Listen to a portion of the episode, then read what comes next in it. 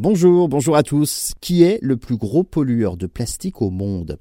Des bouteilles d'eau, des canettes de soda, des pots de yaourt, des compotes à boire, des gels douches, des tubes de dentifrice, des bidons de lessive, des paquets de cigarettes, bref, tout cela, on en trouve partout. Mais le déchet qu'on le retrouve le plus, c'est la bouteille de coca. D'après un rapport de l'ONG Break Free From Plastic, Coca-Cola est euh, sur la première marche du podium de ce classement.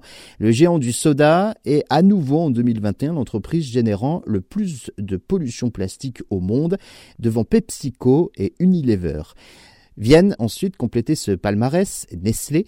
Vous retrouvez également euh, Procter et Gamble avec les marques euh, Gillette, Always, Bounty, Bonux, euh, suivi de Mondelez International avec toutes les marques de gâteaux Lu et puis le leader mondial de l'industrie du tabac Philippe Morris.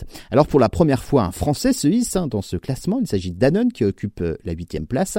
Aux quatre coins du monde, Coca-Cola est donc la marque que l'on retrouve le plus dans les décharges des océans, les plages les rivières, les parcs, les forêts et dans les rues. Mais ce classement n'a rien d'étonnant. L'entreprise américaine est en effet celle qui génère le plus d'emballages plastiques en 2019. La marque en produit 3 millions de tonnes par an, soit environ 108 milliards de bouteilles une bouteille sur cinq dans le monde est une bouteille Coca-Cola.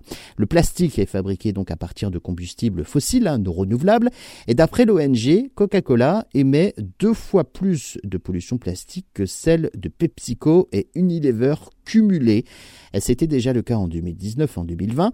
Break Free From Plastic euh, souligne également euh, que Coca-Cola n'a dépensé que 11 millions de dollars pour nettoyer les rivières en 2019, euh, quand on sait que son budget publicitaire s'élevait à près de 4 milliards 240 millions de dollars cette année-là.